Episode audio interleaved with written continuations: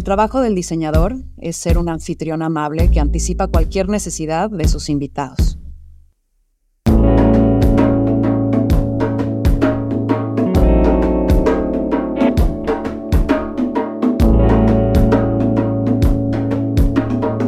Esto es Más cabrona que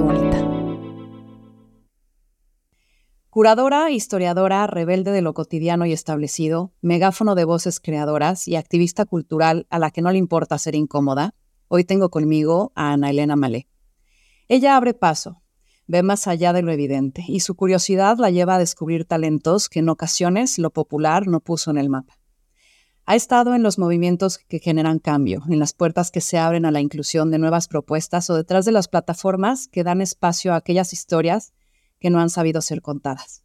Fue creadora de Corredor Roma Condesa, escritora, curadora independiente, que ha pisado los mejores museos del mundo entre el Carrillo Gil, Tamayo, Modo, MoMA, LACMA y muchos más.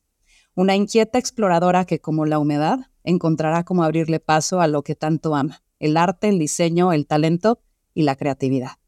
Ana Elena, bienvenida. Muchas gracias, Ana Victoria. Qué bonita presentación. Gracias. Gracias a ti por tu historia y todo lo que has hecho, porque me dio mucha tela de dónde cortar. Y vamos a empezar a, por capas, a irte conociendo. ¿Te parece bien? Me parece bien, muchas gracias. Venga, comencemos con preguntas rápidas, así que lo primero que tenga en la mente lo arrojas de forma concreta y corta. ¿Lista?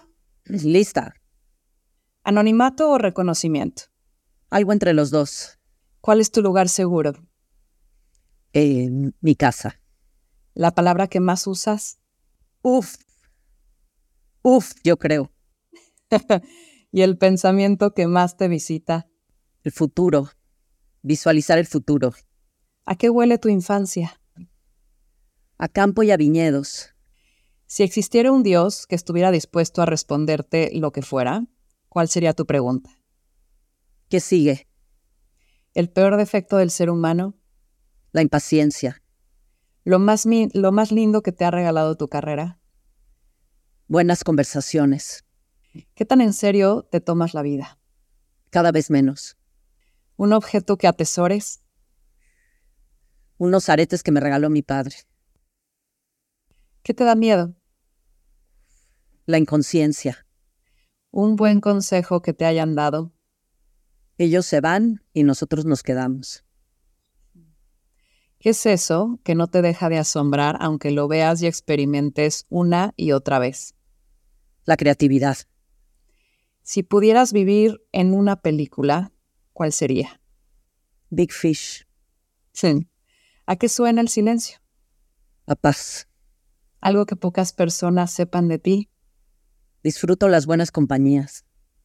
¿Cuál es para ti la ironía más grande? Que las cosas siempre se regresan. Si pudieras volver al pasado y estar presente en un momento importante de la historia, ¿cuál sería? La exposición de Clara Porceta en 1952. Si te arrestaran sin explicación, ¿qué asumirían tus amigos y familia que hiciste? Que le dije a alguien sus verdades. o que, que incomodé, que incomodé. y la última, a tus 80 años, ¿qué crees que te dará nostalgia? Las noches con amigos que ya no estén. Hmm. Listo. Terminamos esta parte. Ahora vamos a explorarte un poquito más con calma. Un poco de historia, Ana Elena. Infancia es destino, dicen. ¿De dónde nace tu inquietud por la cultura? ¿Dónde está la influencia en tu historia? Eh, mis padres no se dedicaban a nada cultural. Sin embargo, eh, mi padre, mi papá siendo médico, cada vez que realizábamos un viaje o una visita de fin de semana, las primeras visitas obligadas eran a el museo y la catedral, de, o el museo y la iglesia de donde estuviéramos. Así fuera el museo más pequeñito, la iglesia más pequeñita, era la primera parada. Eh, y a partir de ahí iniciábamos como una exploración eh, y nos obligaba literalmente, aunque él nada sabía ¿no? Con una guía que compraba siempre, leíamos cuadro por cuadro, pieza por pieza. Eh, mi madre, a su vez, eh, nos hacía leer, nos hacía leer constantemente, compraba ¿no? Enciclopedias por entrega, Cantinflas Show, y en mi casa se leía muchísimo, ¿no? las, las colecciones Salvat de los premios Nobel, y todos teníamos que leer, aunque mi madre nunca había sido una gran lectora. Estudiaste justo letras latinoamericanas. Así es. Y te escuché decir en una entrevista que te había tocado una generación de grandes talentos y que te diste cuenta que quizás tú no dabas el ancho ahí. ¿Dónde y cómo fue que encontraste entonces que tu talento sí estaba al nivel de elegir dedicarte a eso? Pues finalmente no me dediqué a las letras, o sea, regreso a ellas tangencialmente, no, no era como mis colegas escritores que viven literalmente de la página en blanco. Eh, cuando terminé la licenciatura, mi servicio social fue en el Museo Tamayo. Yo no quería ya trabajar en las letras, ni corregir, ni hacer edición, no tenía paciencia. Eh, y terminé, terminé haciendo el servicio social en un museo y me fascinó realmente las entrañas del museo y sobre todo tener contacto con la audiencia y entender eh, la función que un funcionario público o alguien que trabaje en un museo puede, ¿no? puede orquestar para que, para que la gente venga, aprenda y disfrute al mismo tiempo que aprende. Eh, y decidí que ese sería mi camino, que quería dedicarme a ello. Hay algo enormemente valioso en la multidisciplina, pero de pronto puede verse como generalismo versus especialismo. Y hay un gran peligro del prejuicio de los de siempre o de estas vacas sagradas que quizás sí se llegaron a especializar por señalar a los outsiders, ¿no? ¿Cómo has entrado a mundos que quizás en su momento habían sido relativamente nuevos para ti en términos de especialización? ¿Y cómo has roto barreras de entrada para disminuir quizás egos eh, y ganarte tu lugar? Pues ha sido un camino bastante difícil porque uno también tiene muchas inseguridades. Entonces al principio me pesaba muchísimo esta idea de adentrarme en un mundo del arte cuando yo no venía del mundo del arte. Eh, pero creo que accedí a todos esos mundos distintos en los que me muevo, empezando por la curiosidad y de alguna manera eh, cierta humildad de, de, tratar de aprender del que está arriba o al lado y escuchar, escuchar y observar con mucho detenimiento. Hoy eh, esa inseguridad que yo tenía, vengo de las letras, nadie me va a tomar en serio, creo que ha sido una fortaleza y no necesariamente una debilidad. ¿no? Poco a poco, pues, no, eh, mucha experiencia, pero también volví a la escuela eh, a, tratar de acercarme a estos personajes y entender su forma de pensar y de trabajar. Pero hoy sí creo que, mi, que el venir de la multidisciplina es una fortaleza. Y hoy, en un día, en un, en un mundo tan complejo, tan rápido como el nuestro, sí creo que la interdisciplina, la transdisciplina es, una fortaleza. Mencionas tu gran capacidad de asombro y curiosidad continua. ¿Qué fue aquello más reciente que te acaba de asombrar? Siempre hacer estas visitas de estudio y encontrar diseñadores que están trabajando con cosas que no nos imaginamos o que tienen una manera de pensar y aterrizar las cosas me sorprende, porque, no eh, porque en un mundo como el que vivimos entre el mundo del arte y el diseño, que de pronto está supeditado al mercado y a las ansias de reconocimiento, encontrar a alguien que realmente está haciendo una investigación memorable, ¿no? significativa, eh, eso me sorprende mucho que haya gente que, que, que, deje detrás esta idea de corretear la fama eh, por tener eh, una investigación significativa. El diseño va a cambiar el mundo. Deberíamos pensar más como diseñadores, te he escuchado decir. ¿Cómo piensa un diseñador? Sistemáticamente. Eh, uno, dos y tres. Eh, uno más uno igual a dos, ¿no? analizar el problema, ¿no? hacer, ¿no? Buscar, analizar el problema, después plantear una perspectiva de cómo se puede resolver el problema y después plantear una solución. O sea, esos tres pasos me parece que, que son la base del pensamiento del diseñador y que nosotros, ¿no? Como ciudadanos tendríamos que aplicarlo en el día a día de nuestras labores cotidianas y de nuestra toma de decisiones. Comenzaste a dar clases en la universidad. ¿Qué, ¿Qué ves en estas nuevas generaciones de diseñadores que no veías antes? Un interés por, por lo menos en la etapa que me está tocando vivir, un interés por su contexto local, por la historia de este país, por lo que otros diseñadores han hecho, por entender cuál es su lugar, eh, no solamente en el mundo, sino en México, para resolver los problemas de México, para ser partícipes de, de un cambio o de un nuevo rumbo. Eh, y eso, eso me gusta muchísimo porque habla de, ¿no? de este interés por, por entender de dónde vienen, ¿no? qué hubo antes que ellos y, ¿no? y la importancia de, de la historia del diseño y de las historias sociales y políticas de este país que quizá no están del todo contadas.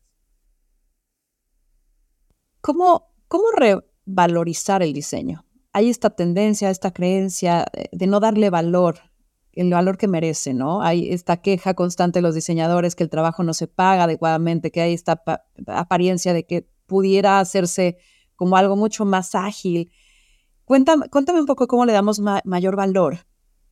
Yo creo que una parte importante es crear una cultura del diseño y esa cultura del diseño se hace haciendo, tratando de generar conciencia en las audiencias, en los usuarios y empezar por eh, pensar y, y, y y, concientizar que todos podemos ser distintos, venir de razas distintas, de países distintos, de, de, bagajes sociales y culturales distintos, pero todos nos vestimos todos los días. En ropa que fue pensada por un diseñador, todos tomamos agua en un vaso que fue pensado por alguien, nos sentamos en una silla que fue diseñada por alguien, eh, y si pensamos en nuestro entorno cotidiano, todos los objetos que tenemos puestos, en los que usamos, fueron pensados por alguien, por un diseñador, y eso hace nuestra vida mucho más llevadera. Y a partir de ahí creo que esta parte de publicaciones, exposiciones, la educación del diseño, la difusión del diseño y la reflexión sobre el diseño y su importancia es muy importante para crear ese, esa suerte de cadena de valor que al final debe tener el diseño y por la cual ¿no? Al hacer conciencia, se debe de pagar mejor, se debe de valorar, se debe de, traer a la mesa esa discusión sobre el diseño. Hablas de cómo las personas dentro de los museos deben traducir mejor lo que está dentro, ¿no? Y creo que va en línea de lo que acabas de, decir sobre este acercamiento al arte, al diseño. ¿Cómo podría el rol de un curador acercar o alejar al público de ciertas experiencias artísticas? ¿Y crees que el arte cumple su cometido hasta que es entendido por el espectador? Em, yo sí creo que el arte cumple su cometido hasta que es apreciado, no sé si entendido, pero apreciado por el espectador. Eh, quien quiera que sea ese, ese espectador, puede ser desde el asistente del pintor, puede ser desde el visitante al museo, el coleccionista, el galerista, o sea, hay muchos tipos, llamemos, de audiencias, de usuarios, de, eh, espectadores que entran en contacto con el arte o con el objeto cultural. Eh, y creo que sí hay una parte que, el círculo virtuoso del arte o del objeto cultural se completa cuando alguien más lo, eh, a alguien más le provoca algo, lo que sea que eso sea. No, bueno, no quiero decir bueno malo, eh, ¿no? distintas sensaciones, distintas reacciones, sí creo que tiene que haber un puente eh, que a veces puede ser el curador, a veces el museo, a veces es otro tipo de mediación, pero sí creo que, que el arte se completa. Yo ya no creo en esa idea del arte por el arte y que existe por ser bello, sino hoy en día en una situación eh, como la que vivimos y en un mundo con el que vivimos, la mediación es necesaria eh, cualquiera que sea esa mediación, ¿no? Oye, ¿te ha pasado que de pronto hay un artista muy reconocido en el medio y de pronto tú no le encuentras el valor? Y dices, hijo, o sea, no veo por dónde. Es un tema de gusto, es un tema de, que le falta elementos desde tu punto de vista. ¿Cómo, cómo te aproximas a esa situación?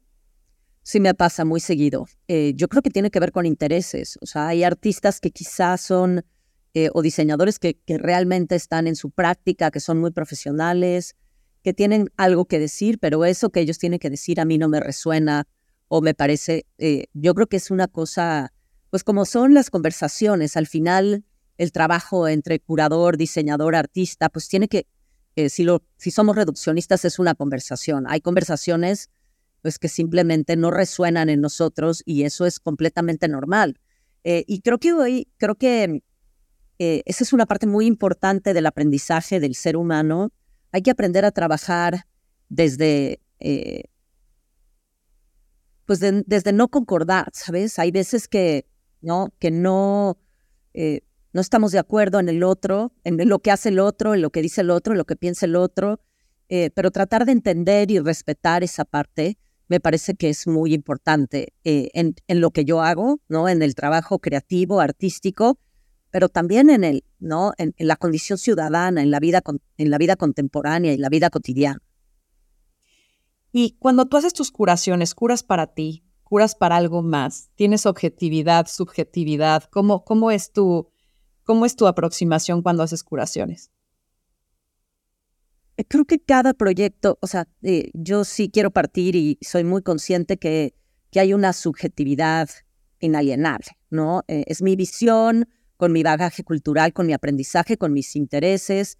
Cada proyecto de curaduría es un proyecto de edición y por ende hay algo que dejas fuera. Y eso hay que tenerlo consciente y eso tiene que ver con lo que a uno le interesa decir y sobre todo, eh, yo comienzo los proyectos trabajando para mí, para lo que me da curiosidad, lo que me gustaría compartir, lo que me gustaría entender. Cada curaduría es también un, eh, un set o un grupo de preguntas que me quiero hacer, que quiero compartir. Yo creo que las exposiciones son estos, eh, estas entidades que generan cuestionamiento, no siempre nos dan las respuestas, pero tener esos cuestionamientos como curador y como audiencia me parece que es fundamental, ¿no? Para seguir echando a andar eh, pues la máquina mental, para, para estar presentes, conscientes eh, en el aquí y en el ahora. Eh, y, siempre empiezo ese proyecto haciéndome preguntas, ¿por qué esto? ¿Quién está haciendo esto? En, ¿Por qué en este momento? Consciente de que muchas de estas visiones son subjetivas, y sin embargo, creo que esta subjetividad puede acoplarse a, convertirse en una cosa mucho más objetiva en el momento que se transforma en un producto público para ser exhibido en una sala de un museo que al final va a tener una cierta resonancia con una audiencia que tiene interés en pagar un boleto y hacer una fila o venir a un museo. ¿no? ¿Qué proyecto se quedó en el cajón con un interés enorme tuyo, pero que nada más no hizo resonancia y que la Ana Elena rebelde que sabemos sigue empujando a que salga del cajón? Uy, tengo decenas, decenas, así. Eh, la traducción del el libro de Clara Porcet que, que hice con Editorial Alias en pandemia me parece que es algo que quiero desesperadamente traducir al inglés porque cada día el pensamiento de Clara Porcet me parece más relevante y ha tomado mucha eh, actualidad eh, en, dada la problemática ambiental actual y las crisis sociales que estamos viviendo. Eh, pero hay muchos otros, un, gran libro de texto sobre historia del diseño en México, es algo que, que no ha logrado salir y que sigo empujando. ay, híjole, tengo decenas. Oye, ¿cómo, cómo aproximamos el, el, aprecio del arte? O sea, tú que enseñas, tú que guías, tú que, que igual y metes en mundos de gente desconocida o, fuera de contexto al contexto. ¿Cómo, ¿Cómo enseñar esta apreciación del arte? Pues yo creo que primero eliminar esa barrera de prejuicios, ¿no? Esta idea de que no entendemos eh, de que no voy a entrar por la puerta del museo porque no entiendo, eh, ¿no?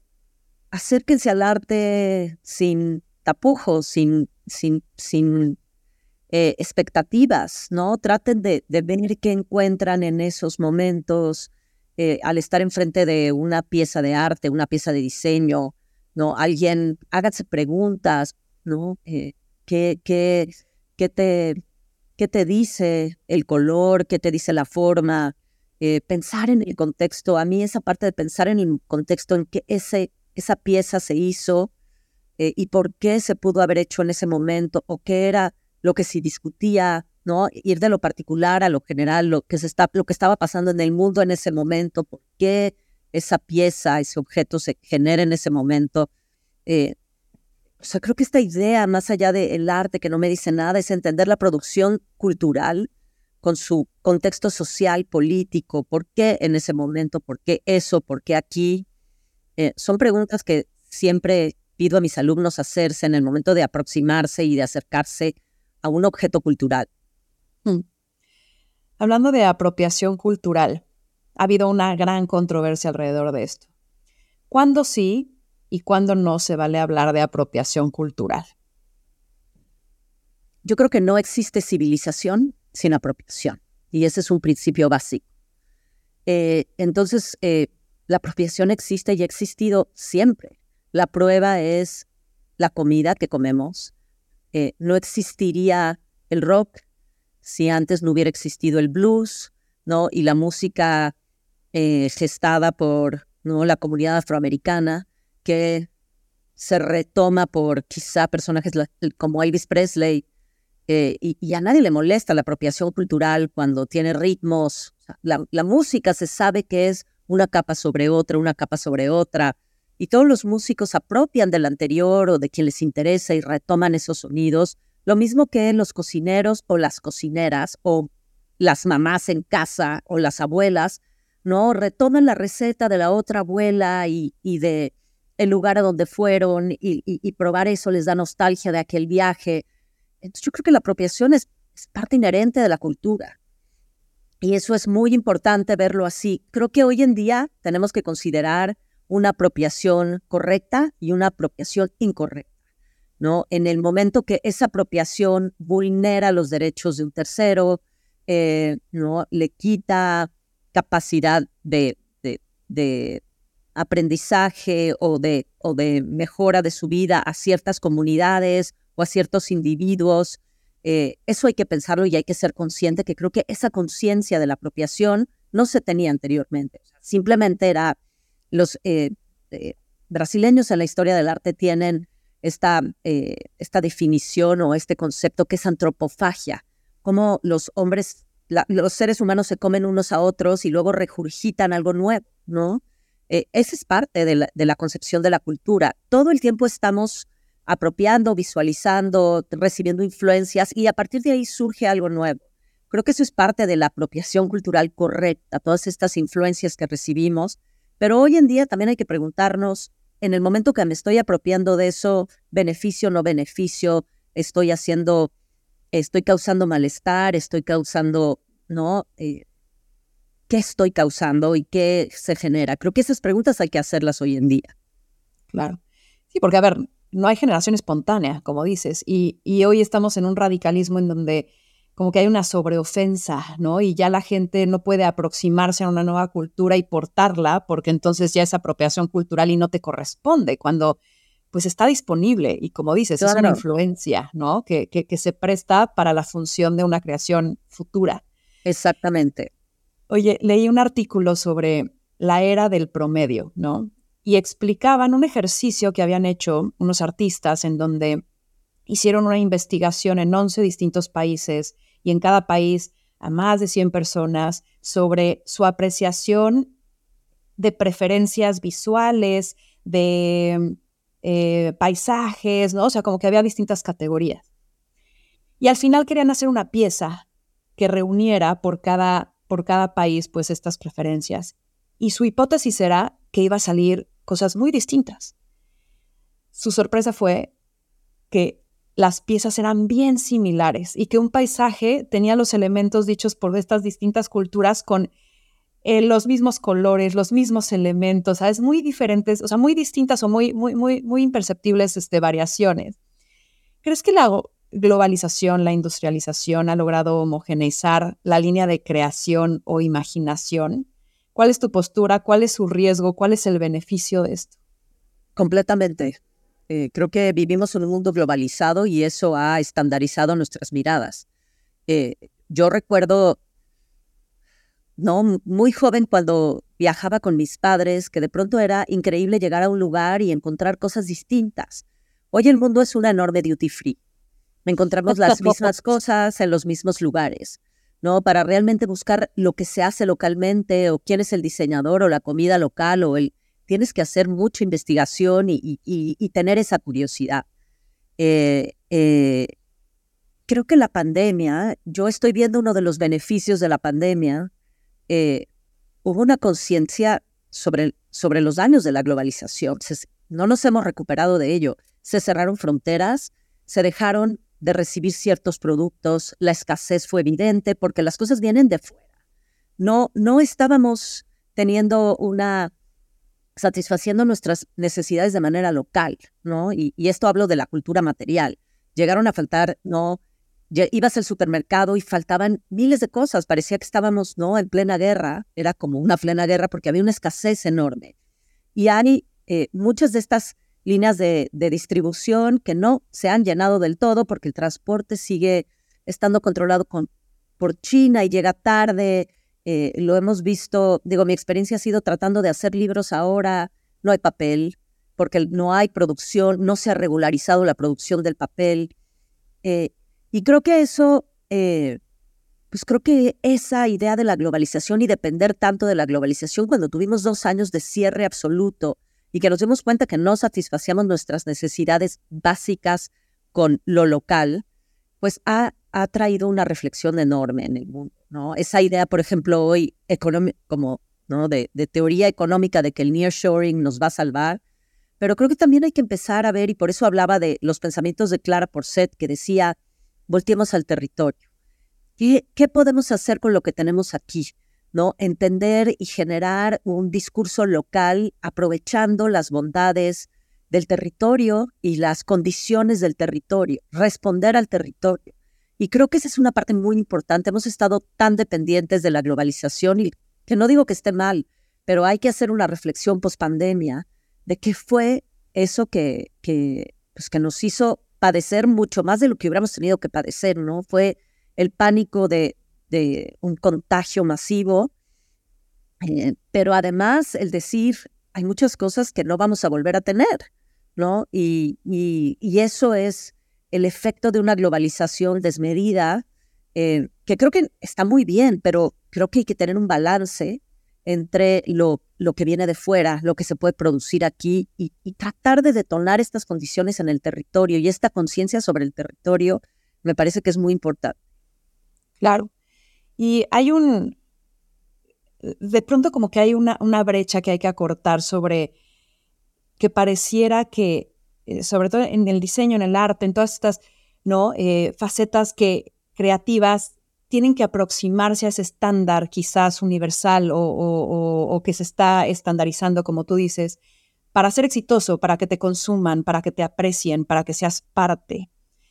¿Cómo de pronto romper esos sesgos y, que realmente voltemos a ver la originalidad y la, y la podemos pagar, porque hoy como que hay artistas increíbles y, siguen dependiendo de subsidios o de eh, grandes oportunidades y parece que pocos son los que lo pueden hacer.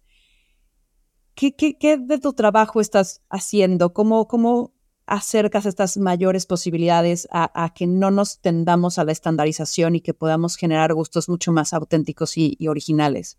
Pues yo creo que eso, eh, eh, a mí me interesa mucho fomentar la curiosidad. O sea, yo creo que la curiosidad te, te aleja de esa estandarización. Mientras más preguntas te hagas, más lejos de la media vas a quedar. Y entonces tu, pensamiento te llevará a otros lados y a cuestionar otras cosas y a tratar de responder otras preguntas que no son las que se hace todo el mundo. Y, creo que la curiosidad es la base de poder transitar otros caminos y encontrar otras puertas hacia otras dimensiones. Eh, y los artistas y los diseñadores y los seres creativos tienen que ser curiosos, leer, informarse, estar abiertos a escuchar otros puntos de vista. Esta, esta idea eh, que, que, a mí hoy en día, sobre todo con todas estas polarizaciones que estamos viviendo, de aprender a trabajar, a vivir y a pensar desde el disenso, el otro es otro, eh, tiene otra circunstancia que la mía y no por eso voy a cancelarlo ni a negarlo, sino más bien a tratar de escucharlo y entenderlo. Y después de preguntar y acercarme, eh, pues, ¿no? Seguiré pensando que no es lo mío, pero ya me hice muchas preguntas y eso va con respecto a situaciones políticas, artísticas, a posturas intelectuales. Creo que eh, es muy importante esta idea de la curiosidad y de entender el y respetar el disenso. De acuerdo. El gobierno a cargo, a cargo de la cultura, ¿deberíamos de abogar por una separación o crees que hay una esperanza en que el gobierno sirva de plataforma? ¿Cómo, cómo hacer y aprovechar esto a nuestro favor? No, yo creo que no. Yo creo que además con esta administración se ha comprobado pues que eh, eh, una vez más la cultura sirve como, como propaganda para ¿no? difundir ciertas ideas. Yo sí creo, yo no creo que el gobierno tiene que estar exento de, eh, de difundir y de promover la cultura y una idea de patrimonio nacional que es responsabilidad del Estado de mantener, de difundir, de, de, democratizar. Democratizar. Pero sí creo que tendría que haber un balance porque la sociedad civil también somos responsables por la creación artística, por el pensamiento intelectual. Entonces, eh, eso, es, eso es algo que en la historia moderna de México no se ha logrado, esta idea de un balance entre sociedad civil y, y gobierno y Estado eh, en la promoción cultural y en la conservación del patrimonio. Eh, y yo creo que tenemos que seguir luchando por ello, ¿no? O sea, sí necesitamos leyes que se, no, no solamente que surjan las leyes o estos apoyos, sino que realmente se ejerzan y que, por su lado, la sociedad civil se comprometa con ellos eh, a largo plazo y no sea esta idea de hoy voy a abrir un museíto, voy a dar tres becas y el año que trae ya cambió el director y ya no doy las becas o cierro el museíto ¿no? Esta idea de cómo lograr una alianza público-privada que sea perdurable, que sea responsable y que realmente se entienda como un ente público. En el momento que se hace algo público es del público y, el público merece respeto, ¿no? Y esa parte me parece muy importante. Hablando de activismo y, movimiento, eh, tú estuviste atrás del corredor Roma Condesa y a mí me encantaba, ¿sabes? Y creaste un suceso. Al final, estoy convencida de que fuiste parte de quienes comenzaron a traer las miradas a las zonas que, si bien tenían el potencial de seducir al público y extranjero, local y extranjero, tú adelantaste ese proceso. Cuéntame cómo inicias un movimiento y alineas los intereses de todos los que debieron estar involucrados. Cuéntame el proceso de creación y de ejecución. Eh, pues al final fue, como todo en esta vida, un, proyecto personal, 2009, hay una crisis económica no mundial que repercute en México, se cancelan muchos de los proyectos que como freelance yo estaba haciendo. Eh, hay una crisis sanitaria, la, H1N1, la crisis del H1N1. Y entonces me doy cuenta que yo me quedo sin trabajo, pero mi barrio en el que yo vivo y trabajo y paso mucho tiempo, pues está súper desmoralizado, ¿no? Los, meseros de los restaurantes, ¿no? O, el, del, ¿no? O, los comerciantes con los que yo convivía todos los días mientras paseaba mis perros me decían, que esto está triste, la gente no regresa. Entonces dije, vamos a retomar apropiación, hablando de apropiación, vamos a retomar este proyecto que para mí fue muy importante en los años 90, que fue el corredor cultural de la Roma, que organizaban cinco galerías en su momento en la Roma y a mí me abrió el panorama y, terminé trabajando en una de esas galerías y encontrando mi camino en el arte, eh, dije, vamos a retomar ese proyecto, pero con mis intereses de hoy, que son los restaurantes que se están abriendo en la zona, eh, ¿no? Y la propuesta gastronómica, el diseño, por supuesto, el espacio público y el arte, ¿no? Que ya estaba aquí instalado, estaban las mejores galerías.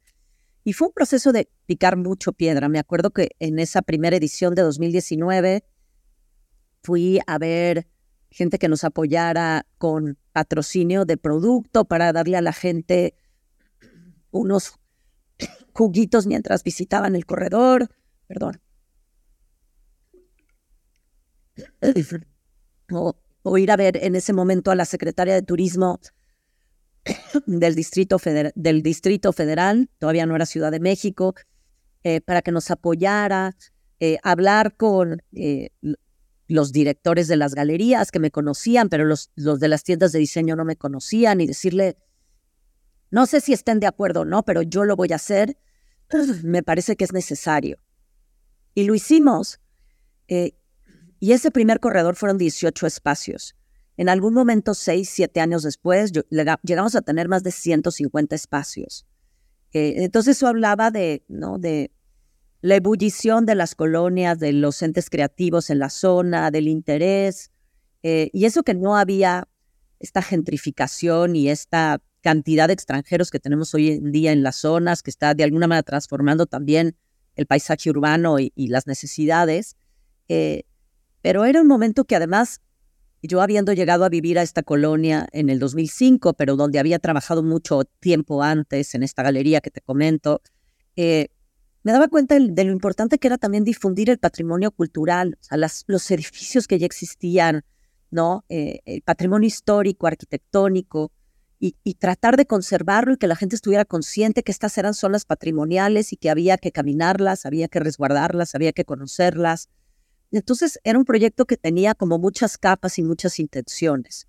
Eh, fueron nueve, diez años, de 2009 a 2019.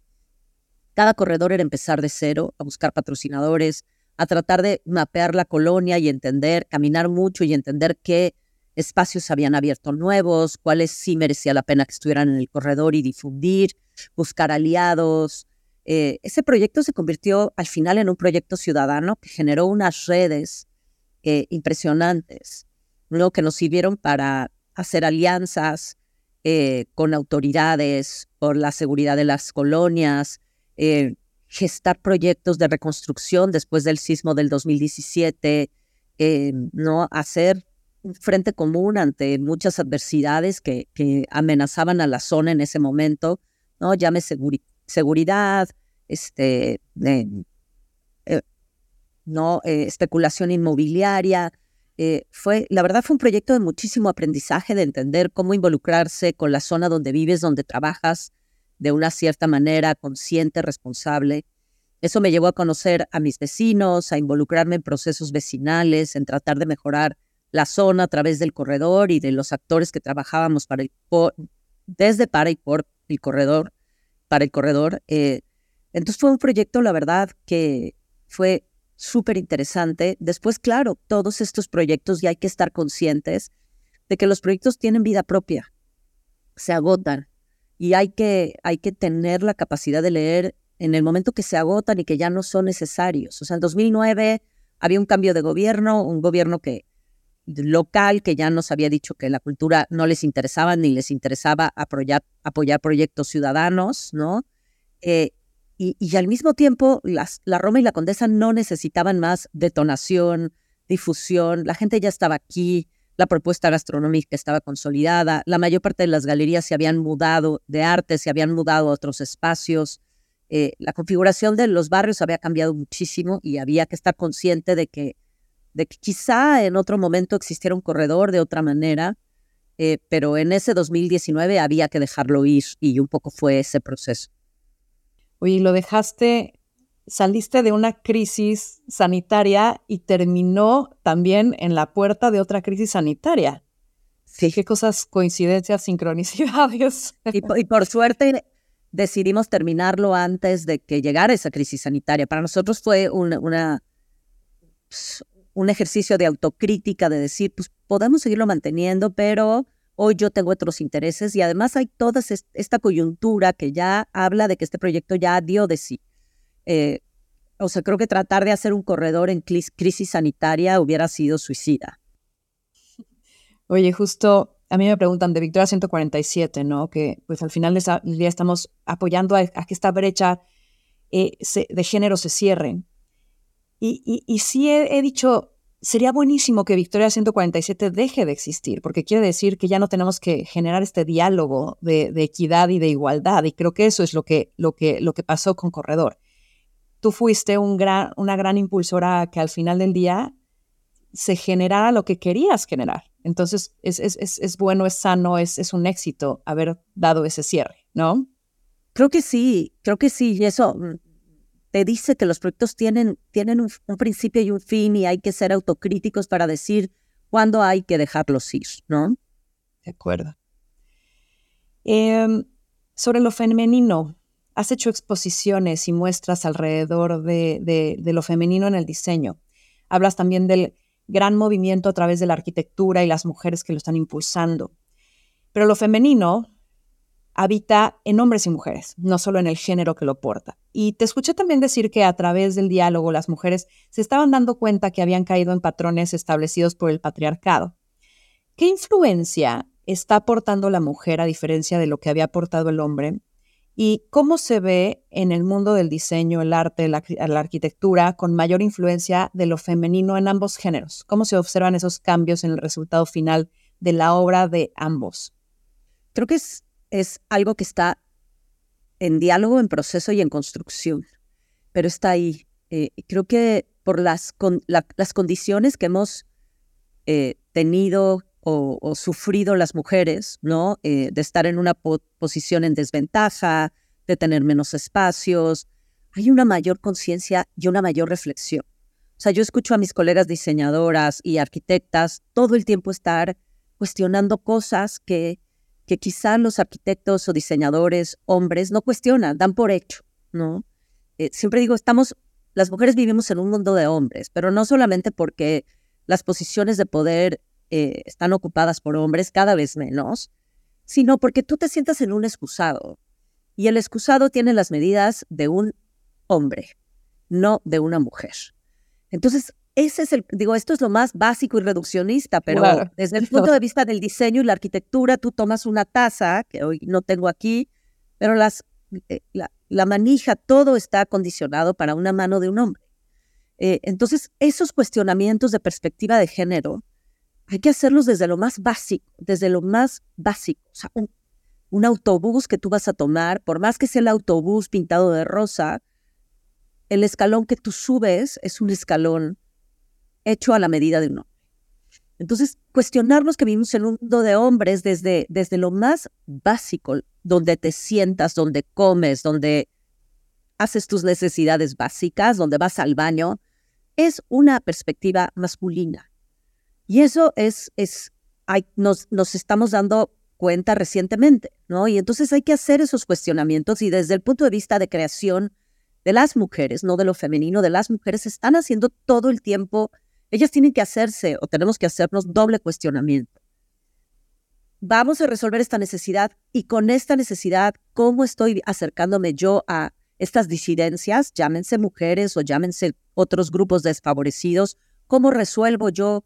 O sea, yo creo sinceramente que después de la globalización de la que ya hablamos y la pandemia, hay que hacernos un cuestionamiento si tenemos que seguir produciendo para todos o segmentar realmente los públicos y entender que no todo el mundo, ¿no? Entender también esta disidencia y esta disonancia, que no todos vamos a acordar con todos y hay que encontrar estas maneras de dialogar y de decir esta idea del progreso y de la modernidad de vamos a producir para masivamente, que ya no necesitamos eso. O sea, yo creo que hay que cuestionarlo. Y las mujeres están haciendo estas preguntas en el momento de, de producir, de producir pensamiento, de producir objetos, de producir arquitectura, aunque es, es muy difícil, doloroso, es triple tarea, ¿no? Y creo que también las mujeres están haciendo estos cuestionamientos de en el momento de llegar a posiciones de poder, estoy perpetuando em, eh, conductas asociadas al patriarcado y, no lo digo por cliché, pero de pronto, y digo, y lo hemos visto últimamente, ¿no? Eh, reproducir estas conductas que creemos que son inherentes al poder, que son conductas masculinas y machistas, porque creemos que cuando tienes una posición de poder, eso es lo que hay que hacer. No, creo que hoy está este cuestionamiento, me tocó ver este cuestionamiento a, la orden del día y las mujeres lo están haciendo desde el punto de vista creativo todo el tiempo. No, me tocó ver esta película Tar con Kate Blanchett, que me parece que es eso, el momento que tú, que una mujer adquiere una posición de poder reproduce conductas asociadas al patriarcado, ¿no? A, a, esta idea de que cuando eres poderoso, ¿no? Puedes saltarte todos los límites. Y creo que son las mujeres las que se están haciendo estos cuestionamientos y decir, si queremos realmente cambiar al mundo, empecemos por cuestionar eso que tanto daño nos ha hecho a nosotros. Y luego, las que tienen la, la responsabilidad, la dicha y, y el, eh, de ser madres y tener que educar, eh, y formar nuevos seres humanos en esta condición y en estas condiciones que estamos viviendo y con estos cuestionamientos, me parece que pues, hay una doble responsabilidad de, de, decirles, cuestionen cosas, cuestionen cosas, pregunten al otro o a la otra, a los otros, qué, qué quieren, ¿no? Todos tenemos sesgos inconscientes y ¿con, cuál sesgo inconsciente te has topado últimamente? O sea, ¿hubo algún aha moment para ti de decir, chale, no sabía que eso yo lo tenía. Ah, completamente. O sea, sí, me denoto muchas inseguridades personales, ¿no? Eh, es como esperando que una reafirmación de mi propia persona a través del otro que yo pensé que ya no tenía. Y últimamente las distingo, ¿no? Ya que hice esa pregunta y dije, ¿por qué lo estoy haciendo? Ah, es en este momento de mi vida y a esta edad y ya no tendría que estarlo haciendo. Y está ahí y hay, y, y hay que ser consciente y hay que, hay que trabajar, tenerlo consciente primero y luego trabajarlo. Creo que eso es muy importante de esta era de despertar la conciencia, eh, que, ¿no? Que, que hay una, unas cosas buenas y otras malas, pero sí creo que es, eh, es muy positivo esta era de que estamos viviendo de cuestionar. Oye, Ana Elena, para ir ya en la recta final, ¿en qué proyecto estás ahora? ¿Qué debemos de saber de ti? ¿A dónde vamos para conocer más tu trabajo? Cuéntame. Pues mi, Instagram es una suerte de diario de trabajo, de lo que veo, lo que me interesa, lo que visito. Eh, eh, ahí encontrarán mucho de mis avances, de mi curiosidad, de mis búsquedas. Eh, eh, la exposición Diseño en Femenino se va, eh, una parte, eh, una edición de la exposición se va a Madrid y la presentaremos a final de año. Em, sigo trabajando en el MOAC, con el MOAC como diseñador, como curadora de la colección, esa colección Semilla que empezamos en 2018 de diseño, la primera colección pública en México. A finales de año tendremos una pequeña exposicióncita que será parte de esta gran exposición que pretende hacer el MOAC de sus colecciones eh, para mostrar ¿no? la parte de la colección de diseño que hemos estado construyendo, que es una colección semilla. Eh, y estoy eh, pues muy abocada a lo que estoy haciendo en el TEC de Monterrey, formando diseñadores, compartiendo un poco mis intereses, mis curiosidades. Es, creo que el 70% o el 50% ya de mi trabajo. Y, y ahora estoy pues repensando cosas, ¿no? Este año no tengo más proyectos de exposición. Eh, estoy trabajando mucho eh, con la Fundación Javier Marín en, un proyecto maravilloso que tenemos en Michoacán, la fábrica de San Pedro, que estamos construyendo un centro cultural eh, pues que sea significativo para la zona tan conflictuada que es Michoacán, que es Uruapan. Eh, pero es un proyecto muy asociado al diseño, a la gastronomía, al arte contemporáneo, que, estamos construyendo muy a fuego lento, pero que está ahí y, a mí me da una enorme satisfacción. Y, y, pues tratando de ver, ¿no? Esta siguiente etapa, qué es lo que tengo que hacer, hacia dónde dirigirme, me interesa más extender mis fronteras de conocimiento más allá de lo mexicano, entender la región latinoamericana, qué está pasando eh, en otros países latinoamericanos con respecto al diseño, qué pasó con respecto a su historia. Y creo que mi, mi camino va a ir por ahí en los próximos meses, años. Súper. Ana Elena, muchísimas gracias por este espacio. ¿Con qué último mensaje nos quieres dejar? ¿Con qué última reflexión o pregunta justamente que a ti te gusta llevarnos ahí? Pues que se pregunten cosas. ¿Por qué llegó esto a mí? ¿Por qué este proyecto en este momento? Eh, creo que a partir de cuestionar encontramos preguntas, encontramos respuestas y encontramos el camino. Pero si no nos hacemos preguntas, no vamos a encontrar un camino. Y a veces esas preguntas se quedan abiertas y se resuelven en otro periodo de tu vida. Como los proyectos, a veces no salen en ese momento, pero los guardas en el cajón y en otro proyecto, en otro momento histórico tendrán otro significado y podrán salir. Entonces, hacerse preguntas, eh, ser curiosos, preguntarse, preguntarse cosas, eh, a lo mejor sin ánimo de, de, encontrar siempre las respuestas, pero creo que es muy importante. muchísimas gracias, Ana Elena. Fue un gusto tenerte aquí y pues esto fue más cabrona que bonita. Muchas gracias a ti por el interés y por todo el trabajo que estás haciendo en favor de nosotras las mujeres. Si estás disfrutando de este episodio, recomienda Más cabrona que bonita a tus amigos, a tu familia y en tus redes sociales.